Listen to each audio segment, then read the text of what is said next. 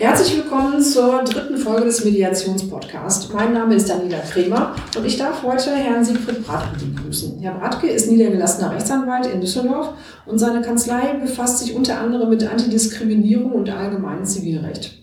Sein Berufsweg führte ihn über Werkzeugmacher hin zur Sozialarbeit und letztendlich hat er dann ein Jurastudium ähm, erfolgreich abgeschlossen. Was das mit Mediation zu tun hat, werden wir jetzt gleich erfahren.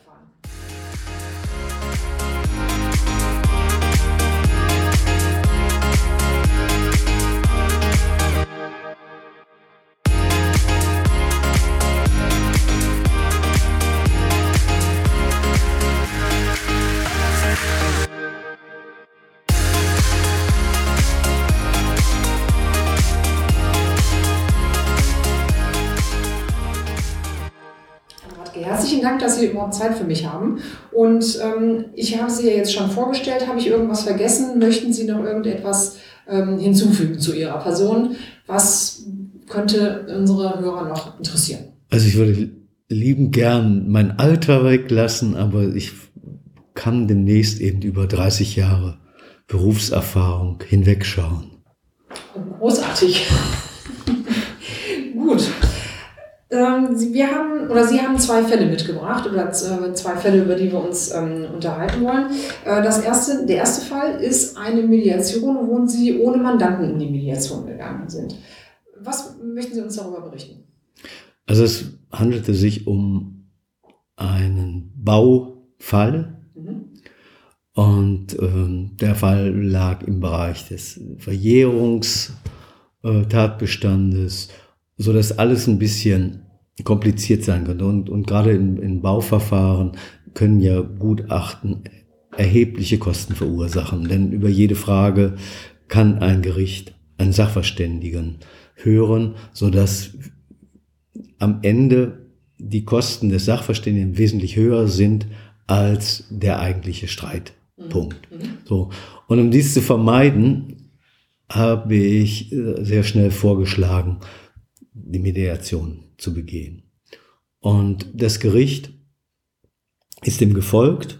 Sie werden ja sicherlich vorgestellt haben, schon in einer der vorangegangenen Folgen, dass äh, der Mediationsrichter nichts mit dem Entscheider zu tun hat. Mhm. Es handelt sich um zwei verschiedene äh, Richter, die das machen und die auch die Informationen aus der Mediation ja nicht wieder zurückgeben an den äh, entscheidenden Richtern, mhm. den gesetzlichen Richter. Mhm. So, hier war das eben aufgrund der, der Menge der Baumängel, die wir behauptet haben, naheliegend, dass es zu mehreren verschiedenen Gutachten kommen muss. Und äh, das Gericht ist dann sehr schnell mit auf diesen Zug aufgesprungen und hat gesagt, wir halten den auch für mediationsfähig. Der Kollege auf der Gegenseite hat dann äh, angefragt, ob wir wirklich auch äh, bereit sind, äh, über den, den Streitwert dann zu verhandeln weil wir hatten Gegenforderungen und alles Mögliche hineingebracht.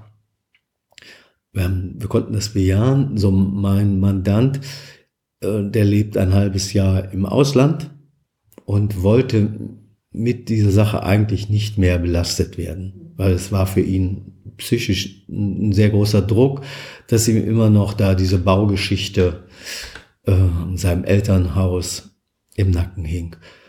Und von daher haben wir, wie es so üblich ist, den Rahmen abgesteckt und ich bin dann nach Lübeck gefahren und habe mich mit dem Bauunternehmer getroffen. Das einzig Missliche daran ist natürlich, ich kannte den Mann nicht, den Kläger, und im Nachhinein stellte sich heraus, das war der Sohn dessen mit dem mein Mandant verhandelt hat. Mhm.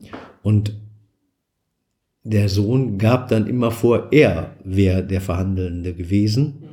Und ich konnte das ja aus der eigenen Erfahrung nicht so äh, entkräften, weil ich wusste nicht. Mir war nur erinnerlich, dass mir immer gesagt worden ist, ich habe mit dem Vater und der kann das Unternehmen nicht mehr führen, weil es da irgendwelche Unregelmäßigkeiten gab. Mhm. So, und das war dann so eine Schwierigkeit.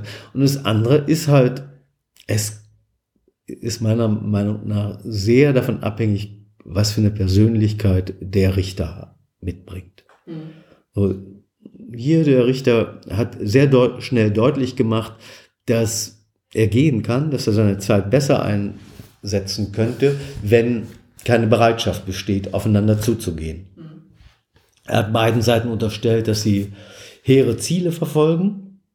Jeder ist im Recht, mhm. aber einer kann es nur am Ende sein oder man trifft sich in irgendeiner Weise. So, wir haben das dann im Wege dieser allgemeinen Einführung erstmal so abgeklopft, wo sind denn die Felder. Auch der Richter hat äh, erkennen lassen, dass er die Akte gelesen hat, mhm. was wir ja oft auch vermissen. So hier gab es, er konnte sofort auf einzelne Fälle eingehen und meinte dann nach seiner Meinung könnte sich das so oder so verhalten, aber er wäre nicht in, in, in dem Fachbereich tätig, also könnte es auch ein anderer Richter ja ganz anders sehen. Das wäre jetzt nur so seine Idee. Und ähm, ja, von der anderen Seite wurde dann auf 100% Vertragserfüllung bestanden. Es kam dann dazu, dass der Richter dafür hieß, dann können wir direkt auseinandergehen und die Sache ist erledigt. Mhm. Da hätten beide Seiten sich die Fahrtkosten sparen können. Ne? Und ähm, wir haben dann Einzelgespräche geführt. Mhm. In den Einzelgesprächen wurde dann ausgelotet, wie weit ist denn wirklich ihre Verhandlungsbereitschaft. Und ich gebe das aber nicht der anderen Seite weiter, sondern ich behalte es für mich. Aber ich weiß jetzt, äh, wo die Manövriermasse ist. Das haben wir dann so, so deutlich rausgearbeitet. Und dann hat es ja im Ganzen zwei Stunden gedauert. Immer wieder gab es den Versuch, so mit Einzelfragen das Ganze zu, äh, zu kippen, dass man wieder darauf verwies, ja, nach Paragraph Dings ist das und das. Und darum geht es ja eigentlich in der Mediation, dass man sagt, wir haben so viel kleine Problemfelder, also lass uns eine Lösung finden, die allen gerecht wird. Ja. So, und dabei ist natürlich in, in so einem Verfahren auch, äh, wenn Sie 50-50 machen, dann hat einer immer noch die Anwaltskosten dann zu tragen. Das kann ja dann auch für so, so einen Handwerker, der seine Leistungen erbracht hat, wenn er dann plötzlich da steht und muss von dem, was er eingeklagt hat, seinen Anwalt bezahlen, dann bleibt gar nichts. Also kann er auch direkt sagen, ich spare mir das. Und da war es ganz schön mit, mit einem Richter, der über diese Kompetenz verfügte, der auch die, diese Frage mit einbezogen hat mhm.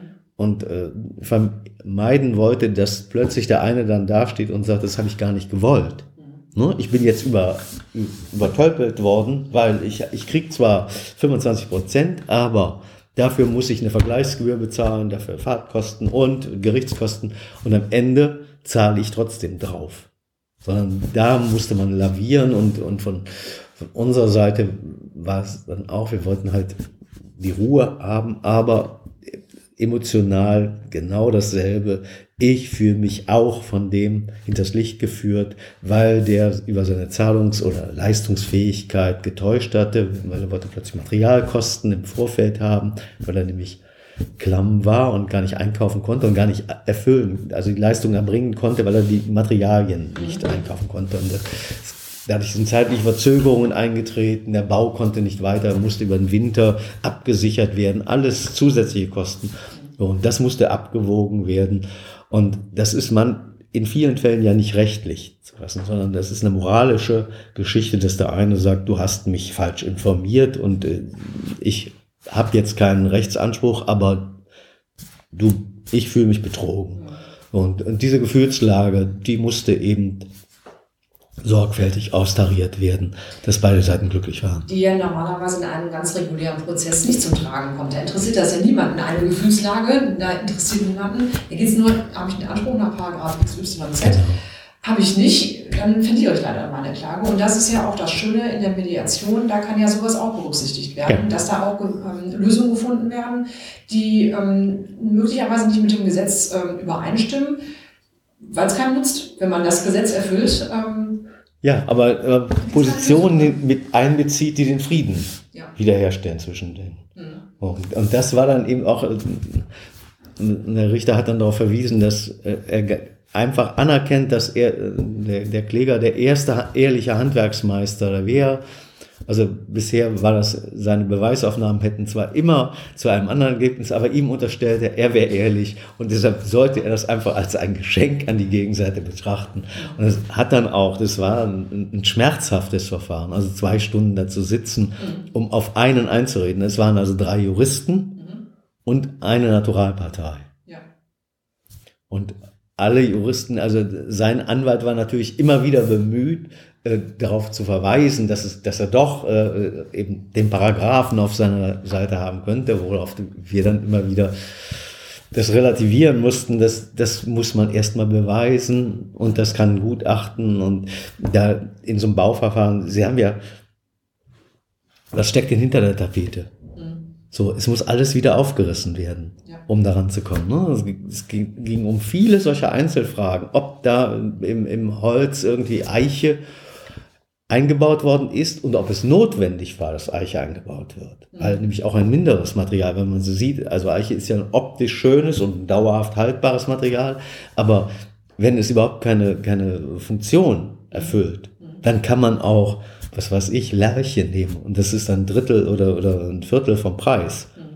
Und solche Fragen spielen ja alle eine Rolle und, und wenn Sie dafür extra wieder Wände einreißen müssen, dann entstehen ja nicht nur die Kosten des Gutachters, sondern der Wiederherstellung, der, der Mieter in, in so einem Objekt, der will natürlich auch nicht monatelang äh, da irgendwelche Handwerker wieder in seiner Wohnung und in, in seinem Objekt haben. Und das Möglicherweise hätte dann jemand recht bekommen, aber macht völlig sinnfrei. Ne? Ja. Also dafür hätten dann andere Leute darunter gelitten, es wäre viel Geld verbrannt worden und äh, Zeit vor allem ja. auch. Ne? Ja, genau. Und äh, sie kamen dann in dem einen Termin dann auch zu einem ähm, Ergebnis mit einer Lösung, mit der beide gut leben konnten dann.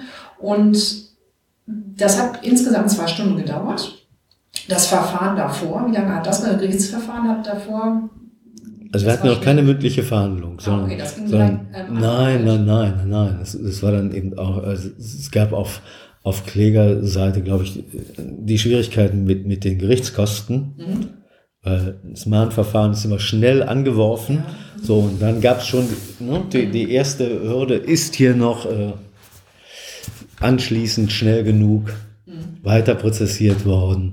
Denn ich glaube, insgesamt die Angelegenheit war aus dem Jahre 2007 oder 2008 mhm. war der Bau. Mhm.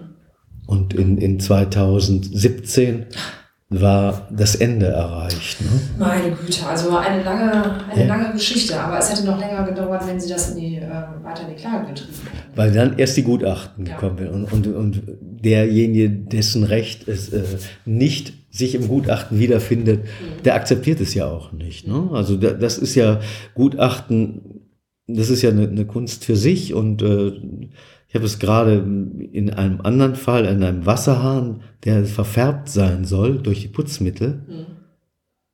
bestätigt ein Gutachter unsachgemäßes Putzen. Mhm. Zufälligerweise bin ich in Hamburg in einem Hotel, wo vier Wasserkräne in so einem Doppelwaschbecken mhm. gleicher Natur da sind gleicher Hersteller alles und einer ist zufälligerweise verfärbt. Frage ich mich auch, putzt die Putzfrau mit unterschiedlichen Materialien diese vier Hähne? Ich habe nachgefragt, mir wurde dann durch die hier in Düsseldorf ansässige Hotelgruppe bestätigt, man hat die, die Putzfrau befragt. Nein, sie macht es immer mit demselben Zeug. Und das Material ist jetzt so lange da eingebaut, dass eben Ansprüche gegen den, den Hersteller verjährt sind. Ne? Also das zeigt natürlich, dass Gutachter auch eine andere Auffassung der Dinge haben können, die mit der Realität in der genau. manchmal auch nichts zu tun ja. haben könnten. Wir drücken es mal vorsichtig aus. Ja. Sie sind ja jetzt alleine in die Mediation gegangen, Ihr Mandant war gar nicht mit dabei. Hatten Sie eine Richtung, die Sie gehen konnten oder die Sie gehen sollten oder was? Wie war die? So sparsam wie möglich sein. Das war die, der, der Konsens, auf den wir uns im Vorher verständigt haben. Aber dann wurde mir natürlich anhand der durchgeführten Arbeiten und der, der Gegenpositionen haben wir dann schon herausgearbeitet, dass, dass wir um des Rechtsfriedens willen auch noch etwas drauflegen würden. Und in dem Rahmen haben wir uns dann bewegt. Das ist eigentlich, also es war am Ende der, der Gegner, der Kläger ist rausgegangen und hat gesagt, er hat die Faust in der Tasche, aber er hat, er hat das Geld jetzt sicher und äh, damit kann er äh, schon mal rechnen, ohne dass er jetzt nochmal nachschieben muss für die Gutachter, was ihm dann möglicherweise auch schwer gefallen wäre. Und wir konnten sagen, okay, es ist endlich aus dem, dem Kopf und wir können einen Schlussstrich ziehen. Das ist ja auch wichtig. Das ist ja auch unter wirtschaftlichen Aspekten ist es ja sinnvoll, irgendwann mal zu sagen, okay, wir schleppen das nicht mehr mit ins nächste Geschäftsjahr oder wie auch immer. Es ist ja nicht nur jetzt, dass ein Privatmann sagt, äh, mir macht das Kopfzerbrechen, dass ich immer noch äh, dieses Damoklesschwert über mir habe, sondern auch in einem Wirtschaftsunternehmen ist es ja auch so, dass sie sagen, was, wir wissen nachher gar nicht mehr, bei uns wechselt das Personal, wir wissen gar nicht mehr, was, was da eigentlich die, die Ursache äh, gewesen ist, warum wir den, den Rechtsstreit führen. Ja. Also schließen wir ihn ab. Ne? Es gibt also ganz viele unterschiedliche Gründe, warum man einfach sagen kann, Rechtsfrieden ist wichtiger, als jetzt hier unbedingt zu einem gewünschten Ergebnis kommen. Ne? Denn, denn diese Prozessziererei, ja, muss man sich auch leisten können. Ja, ne? Die Nerven muss man auch haben dafür. Genau. Geld kostet alles Geld, Zeit, Nerven. Ja. Ähm, ich habe noch eine Frage. Ist im Vorfeld, bevor das Gerichtsverfahren angestrengt wurde, da nie über eine Mediation ähm, gesprochen worden? Nein. Es äh, war äh, wie, wie so häufig nach am letzten Tag der Verjährungsfrist wurde der Mahnbescheid eingeworfen. Und äh, da gab es keine. Das Problem war ja auch, dass auf der einen Seite ein Handwerker und auf der anderen Seite ein Jurist war. Mhm. Und äh, beide waren sich ganz sicher, dass sie im Recht sind. Der eine kannte die Paragraphen und der andere kannte die Arbeiten, die er ausgeführt hat. Und das musste dann eben, ja, zusammengeführt werden und zu einer friedlichen Lösung gebracht werden. Und das war eben im Wesentlichen das Verdienst des, des Vorsitzenden auch. Ne? Mhm. Dass, dass er immer wieder mit dieser Drohung, ich schmeiß euch raus, ich mache hier Schluss, ich muss mir das nicht anhören, dann die Leute am Tisch dazu brachte, doch nochmal zu sagen, okay, wir sind jetzt schon so weit. Mhm. Wegen dem kleinen bisschen wollen wir jetzt nicht nochmal ein halbes Jahr plus Gutachten, also zwei, drei Jahre mhm. ins Land gehen lassen, sondern wir machen hier einen Schlussstrich, egal wie, also nicht egal wie, sondern es muss so sein, dass, dass wir das mittragen können. Und das ist uns da gelungen. Mhm. Und meiner Meinung nach im Wesentlichen abhängig davon der Persönlichkeit des Mediators, mhm. der auch äh, eben aus seiner ganzen Person heraus die Kompetenz. Mhm. Man, man, nahm es ihm einfach ab, dass, dass er ähm, ja so eine Art äh, von Gerechtigkeit vermitteln konnte. Mhm. Das ist, ist eine, glaube ich, eine wesentliche äh, Voraussetzung, wenn man, wenn man dieses vernünftig zu Ende bringen will. Denn nur die Technik, Gesprächsführung, würde ja letztlich bedeuten, man lullt jemanden ein. Und das kann es nicht sein. Und so sind meine Erfahrungen auch, wenn diese, diese menschliche Stärke dessen, der dort sitzt, und es ist ja anders als beim Arbeitsgericht, wo sie jemanden sitzen haben, der sie in einen Vergleich drängt, weil dann ist die Sache erledigt. Ne? Dann macht das einen Punkt wieder, so und so viele Fälle sind bearbeitet. Hier geht es ja darum, der entscheidende Richter oder wie auch immer der Mediator ist ja nachher nicht mehr beteiligt. Ihm kann es ja eigentlich egal sein, ob er 20 Minuten da sitzt mhm. und danach geht und sagt, okay, die sind uneinsichtig. Mhm. Ne? Das ist eben der Unterschied zwischen dem Arbeitsgerichtsrichter, der dann, wenn er da eine halbe Stunde sich mit den Parteien auseinandersetzt, danach ein Urteil schreiben muss. Das muss der Mediationsrichter nicht. Der, ist in einer privilegierten Situation. Der nimmt das auf und nimmt das mit, was positiv und wenn es negativ ausgeht, ist die Sache für ihn eben erledigt. Mhm. Und das, glaube ich, ist ein, ein wesentlicher Vorteil, den, den dort eine, eine, eine Persönlichkeit dann hat. Anders eben beim Arbeitsgericht weiß man, der Richter, egal ob er jetzt jung ist, unerfahren oder sonst wie, der urteilt nachher und der bringt es gerade rüber, wie, wie er entscheiden will. Und das macht den, den Unterschied aus. Mhm. Okay, also schon ein schlaues Verfahren, dass es abgekoppelt wird halt, ne, vom Entscheidungsrichter ähm, zum äh, Mediationsrichter. Hier endet der erste Teil des Interviews. Den zweiten Teil hört ihr in einer der nächsten Folgen. Ich finde, der Fall macht schön deutlich, wie Mediation ein Verfahren beschleunigen kann. Gerade im Baurecht wenn sich die Parteien darüber streiten, wie wer noch was zu leisten hat oder wer wie viel Geld noch zu ähm, zahlen hat oder ob noch jemand die Fertigstellung schuldet oder ob noch äh, Mängel beseitigt werden müssen, kann die Mediation zu einer guten Lösung führen, mit der beide Parteien gut leben können. Der Vorteil ist, dass man nicht mehr lange auf Gutachten warten muss, die möglicherweise auch noch mal richtig Geld kosten ähm, können. Man hat Zudem nicht das Risiko, dass Gutachten zu Ergebnissen führen, die man eigentlich so nicht ähm, haben möchte. In unserem Fall war es ja so, dass die Parteien sich einigen konnten und dass somit jeder gewonnen hat. Mehr Informationen zu dieser Folge findet ihr in den Show Notes und unter www.mediationspodcast.de slash Folge 03. Und wenn ihr mir eine Bewertung bei iTunes hinterlasst, würde ich mich total darüber freuen. In diesem Sinne verbleibe ich bis zur nächsten Folge. Eure Daniela Kremer.